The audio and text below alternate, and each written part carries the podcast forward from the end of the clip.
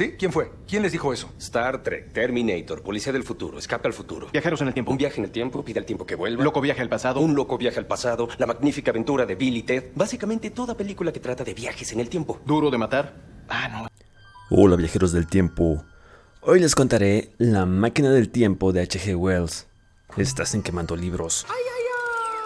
Vayamos al resumen. La historia comienza con el viajero del tiempo contando a un grupo de personas de distintas profesiones sobre su interés en, realizar un experimento. Inicia planteando la idea de que la geometría que nos han enseñado es errónea, que todo lo matemático, geométrico, son abstracciones que no se encuentran, que no se encuentran esas cosas en la vida real, aunque tenga longitud, altura, anchura, no están en la realidad. Alguien del grupo lo contradice. El viajero del tiempo comenta que para su existencia hace falta la cuarta dimensión. Marty, no estás pensando en la cuarta dimensión. Serás transportado al instante a 1885 y esos indios ya no van a estar ahí. Sí, el tiempo es la cuarta dimensión. Nos movemos todo el tiempo en el tiempo. Escapamos del presente. Alguien dice que, que nos movemos libremente en el espacio, pero no en el tiempo. El viajero le replica que nuestra mente viaja al pasado, pues nuestra mente es inmaterial, que carece de dimensiones y existe en esta dimensión del tiempo. Asentadas estas ideas, dice que su experimento está relacionado con su máquina y las cuatro dimensiones, para viajar a cualquier tiempo y espacio.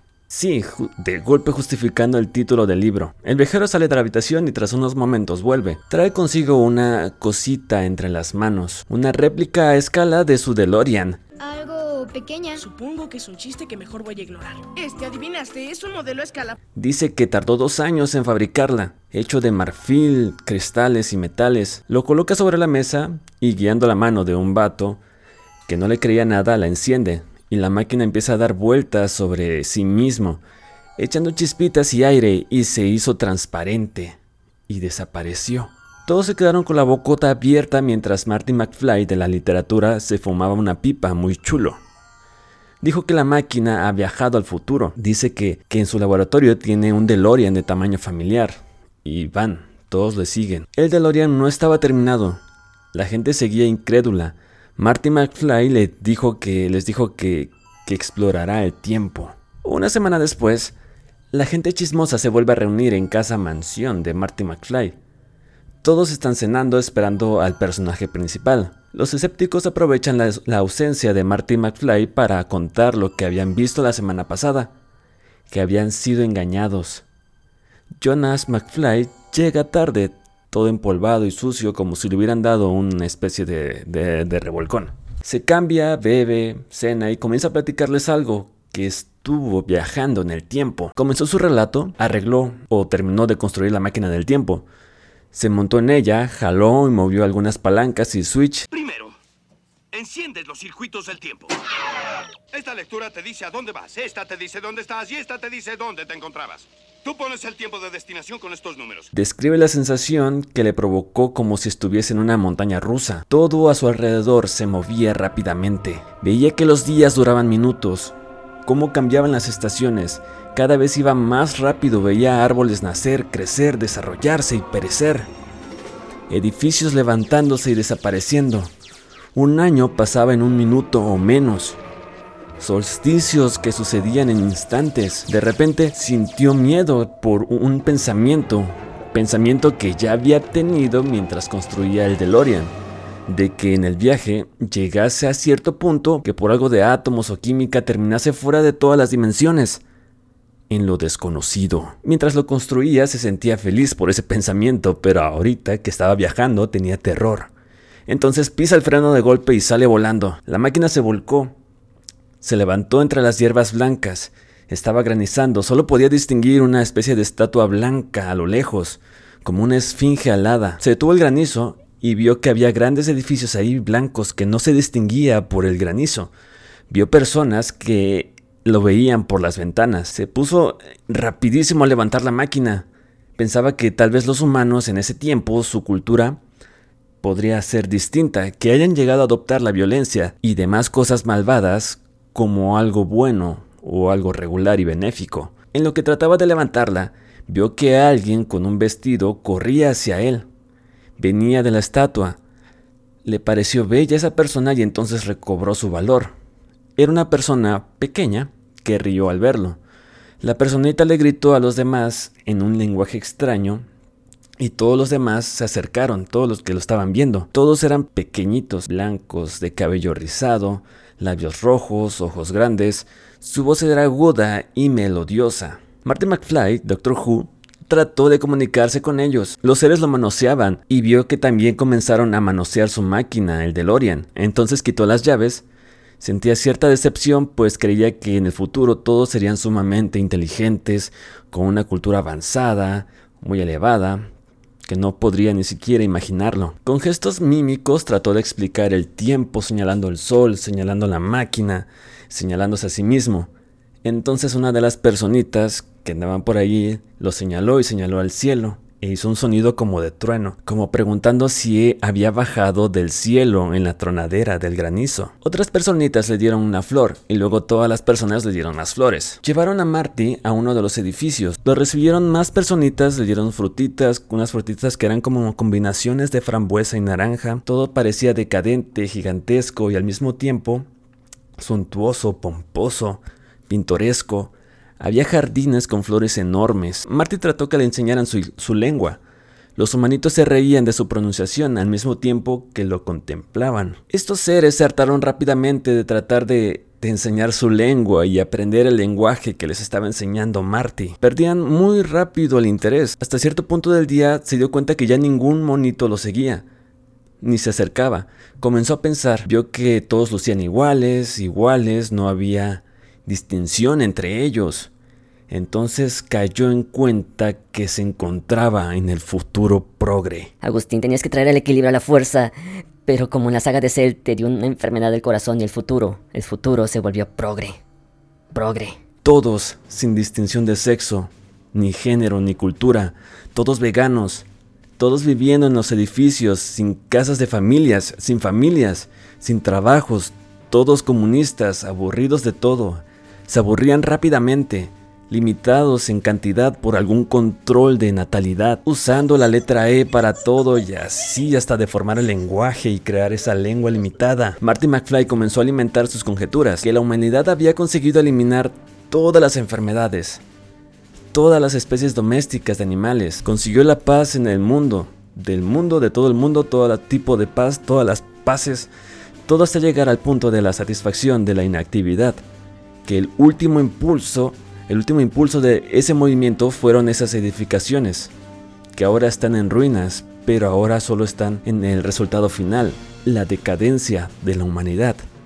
Sin arte, sin cultura, sin distinciones, sin miedo y con nula inteligencia. Continuaba pensando cuando de la nada se da cuenta de que su DeLorean ya no estaba. Entró en desesperación y buscó por todos lados. Sabía que solo pudieron haberla movido, porque él tenía las llaves. Iba preguntando con toda esa gentecilla tratando de comunicarse, pero ellos, que no sentían ni miedo ni odio, solo se reían a pesar de que Marty McFly los sacudía para saber dónde averiguar dónde estaba su máquina. Al siguiente día, Marty ve que hay unas huellas que muestran que arrastraron su DeLorean Sigue el rastro que lleva debajo de la esfinge. Las puertas están cerradas y trata de abrirlas de golpe, pero nada. Y las gentecillas de ahí lo ignoran. Marty se ríe, pues toda su vida había querido viajar al futuro y ahora quería huir del futuro. Ahora escúchenme, todos ustedes. No se supone que esté aquí. Debo ir a casa, a mi propia época. Pensó en cómo acceder a su idioma para recuperar su máquina o en el peor de los casos, conseguir material para construir otra máquina y tardar otros tantos años construyéndola. Marty notaba lo simple de su lenguaje, muy limitado y deformado. Una mañana, como en la madrugada, despertó. Logró ver unas criaturas que parecían simios blancos, pero lo ignoró. Esa misma mañana, una pequeñita humana, una pequeña humana, se ahoga en el río donde muchos otros nadaban. Las gentecillas de ahí no les importaba que, que esta morrita se estuviera ahogando. El río llevaba el cuerpo de la pequeña pero Marty se lanzó al rescate y la salvó. La morrita se llama Gwina o Buena. Y comenzó a seguir a Marty por todos lados. La Gwina le enseñó más del lenguaje. También le daba muestras de cariño, le besaba las manos y le regalaba flores a Marty por salvar su vida. Marty seguía explorando, veía pozos que no tenían agua y torres como de ventilaciones que inyectaban aire a la tierra. Un día al querer refugiarse del sol, en una ruina, vio que había unos ojos rojos que lo miraban en la oscuridad de la ruina. Era un simio blanco que, que, salió corriendo para esconderse en otro lugar de la oscuridad, en una caverna. Marty le preguntó sobre estas criaturas a Wina, pero ella no quería hablar de ello. Le provocaba angustia. Marty llegó a otras conclusiones, que puede que parte del proceso que llevó a la gente de la superficie a ser como son, también llevó a los humanos subterráneos a lo que son, que la gente de la superficie eran capitalistas y ricos y los del subterráneo eran obreros y pobres, que igual este proceso los llevó a ambos a una decadencia. Sospecha que los subterráneos tenían su máquina, la máquina del tiempo. Wina le dijo que su raza se llama Eloy y los simios blancos Morlocks. Entiendo. Desde su época, la evolución humana ha avanzado. Ahí estamos, con inteligencia y moralidad avanzadas. Y los tontolones, malévolas bestias que viven bajo la tierra. Marty decidió entrar en el pozo durante el día. Al llegar al pozo, Gwina solo bailaba alrededor, sin sentido. Trató de detenerlo con sus manitas cuando intentó Marty entrar, pero esta solamente le besó y, y, bajó. Al llegar al fondo, Marty descansó, sintió como unas manitas tocaban su rostro y Marty espantado encendió un cerillo. Iluminó el túnel y los rostros de los simios, los Morlocks, que tenían ojos grandes, sin mentón, piel gris. Los simios huyeron de la luz. Marty vio sombras de máquinas en algunas partes. Llegó a una habitación entre cerillos y cerillos, una habitación donde había una mesa blanca y todo y toda la habitación estaba cubierta de sangre. Sabía que más Morlocks lo rodeaban. Los cerillos se le acababan. Marty gritó y esto alejó a los simios, pero volvían y gritó de nuevo, pero los simios ahora solo solo se reían muy extrañamente.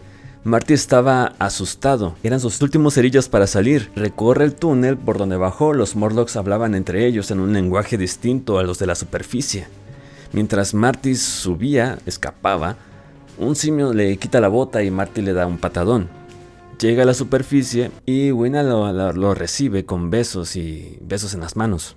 Durante el día, Marty pensaba en conseguir un refugio porque se acercaba la luna nueva y todo estaría muy oscuro que no podría imaginarse qué es lo que harían los Morlocks. Creyó que la sangre que vio eh, podría ser de las personitas de la superficie, que los simios se alimentan de ellos. Llevó a Wina a buscar refugio, Marty pensaba en construir un ariete para derribar las puertas donde se encontraba la máquina. También construir armas como lanzas, tener fogata, todo para protegerse de los Morlocks. Sentía miedo y desprecio por estas criaturas. También pensaba que si llega a la máquina se llevaría a Wina con él. Marty y Wina llegan a, a una especie de, de, museo de porcelana verde. Marty se hace de una barra metálica pesada para defenderse y también para poder abrir la puerta de, la esfinge donde está el DeLorean. Y casualmente también encuentra una cajita de cerillos súper intactos y nuevos de, de paquete, porque el fuego, o más bien la luz, espanta a los Morlocks. Marty y Wina se van, y está anocheciendo, escuchan que hay simios a su alrededor hablando en ese otro lenguaje. Volvían a la esfinge atravesando un bosque. Anochecía cada vez más, se percibían las figuras de los Morlocks en la oscuridad. Comenzaron a manosearlos. Martín encendió un cerillo. Wina quedó como paralizada por el miedo de, que la estuvieran manoseando. Marty siguió avanzando con ella en sus hombros, pero estaba demasiado cansado. Marty hizo una fogata Wina seguía como en shock. shock. Marty pensaba que las llamas durarían una hora. Cerró los ojos y cuando los volvió a abrir ya era de noche, estaba oscuro y no, estaba la fogata y los Morlocks estaban sometiendo y lo mordían. Golpeó a uno de ellos y sintió cómo se fracturaba su cráneo con sus manos. Alcanzó a agarrar la barra metálica y ¡bang! Se colocó de espalda a un árbol y dio mazazos a lo loco, pensando que moriría luchando. Había muchísimos Morlocks. En un instante el bosque comenzó a iluminarse. Había provocado un incendio con la primera llama que prendió. Todos los Morlocks quedaron cegados por la luz. Corrían por todos lados mientras las llamas consumían todo. Marty corría dando palazos, huyendo también del bosque. En un momento, Marty sintió lástima por estas criaturas. Las llamas cesaron al amanecer. Marty buscó a Wina, pero no la encontró. Creyó que primero murió en manos de los Morlocks antes de ser consumida por las llamas. Sintió la pérdida de su amiguita. Marty vuelve a la Esfinge, piensa que, los Morlocks son una raza más inteligente y fuerte que los de la superficie. Se afligió al pensar lo poco que duró la, época de inteligencia humana. Esto solo por conseguir la, la, plena comodidad y bienestar en la sociedad equilibrada. Al llegar a la Esfinge, se dio cuenta de que la puerta estaba abierta. Su DeLorean se encontraba en el fondo, en un montículo. Marty supuso que los Morlocks habían engrasado todo, desarmado y armado tratando de descubrir para qué servía esa máquina. Marty sabía que era una, una trampa, una trampa de los Morlocks, aún así entró. Al entrar, las puertas se cierran y los Morlocks comienzan a atacarlo. Marty da unos golpes, se coloca en la máquina, inserta con dificultad las llaves, que son como unas mini palanquitas. Algunos Morlocks intentan quitarle las llaves, pero Marty da unos cabezazos y ¡ram! Enciende el DeLorean. Las tinieblas se desvanecen junto con las manitas que lo sostenían. Marty viajó hacia el futuro. Mientras viajaba veía cómo el sol se tornaba rojo e iba creciendo, cómo la luna desaparecía, se detuvo. En el tiempo en que se paró, vio una gigantesca mariposa y unos gigantescos cangrejos que se acercaban y viajó de nuevo al futuro, miles y miles de años. El sol continuó creciendo y se detuvo. Vio un eclipse, pero con el planeta Mercurio, Venus, que ahora estaba más cerca de la Tierra. Se detuvo en el tiempo. Parecía que que ya no existía vida en el planeta, ninguna clase de vida.